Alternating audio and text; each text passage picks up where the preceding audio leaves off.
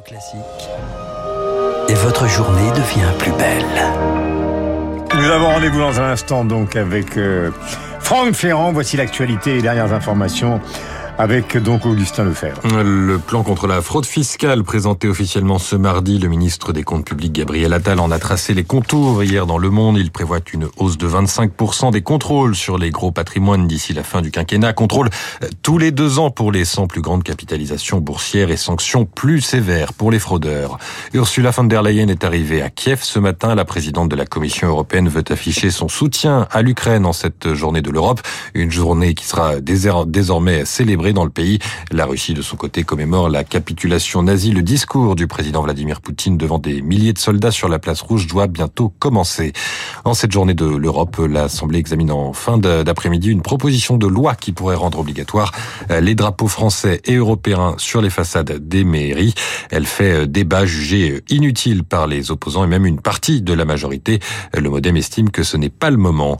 Un point sur les marchés, on retrouve Sylvie Aubert d'Investir le Journal des Finances. Bonjour Sylvie. Quelle tendance à l'ouverture? Bonjour Augustin, bonjour à tous.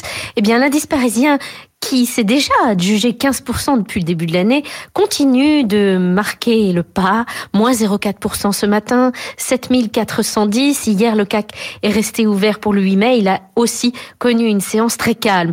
Alors à Wall Street, les principaux indices ont également terminé sans réelle direction. En fait, les investisseurs attendent l'issue des discussions à la Maison Blanche entre républicains et démocrates pour relever le plafond de la dette. Et oui, il faut éviter à tout prix un défaut de paiement euh, des États-Unis unis avant le 1er juin, date où le gouvernement américain sera à court d'argent pour régler les salaires des fonctionnaires et toutes les prestations sociales.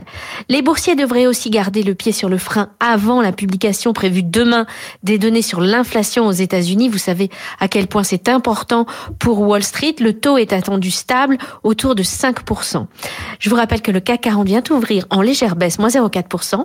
Sylvie Aubert, Investir pour Radio Classique. Merci Sylvie. 9h07 sur Radio Classique. Vous avez rendez-vous avec Franck Ferrand. Et moi, je lui présente mes excuses à Franck, car nous sommes en retard, très en retard. En retard, un petit retard de 7 minutes, enfin pas 7, on va dire 4 minutes. Voilà. On va essayer de les Je vous ai présenté mes excuses.